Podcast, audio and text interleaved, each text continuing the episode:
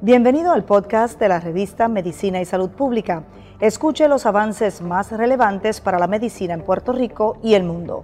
Si desea ver este podcast en vídeo, puede hacerlo en nuestro canal de YouTube Revista MSP.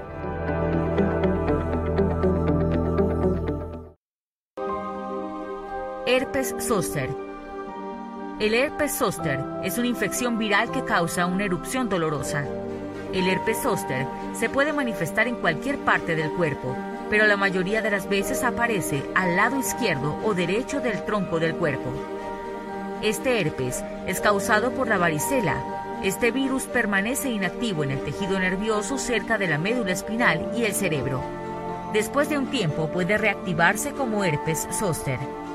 Algunos de los síntomas que presenta esta enfermedad son dolor, ardor, entumecimiento u hormigueo, picazón, fatiga, fiebre y dolor de cabeza.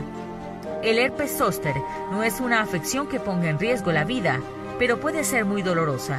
Las vacunas pueden ayudar a reducir el riesgo de tener herpes zóster y el tratamiento temprano puede ayudar a acortar una infección por herpes zóster, disminuyendo la posibilidad de complicaciones.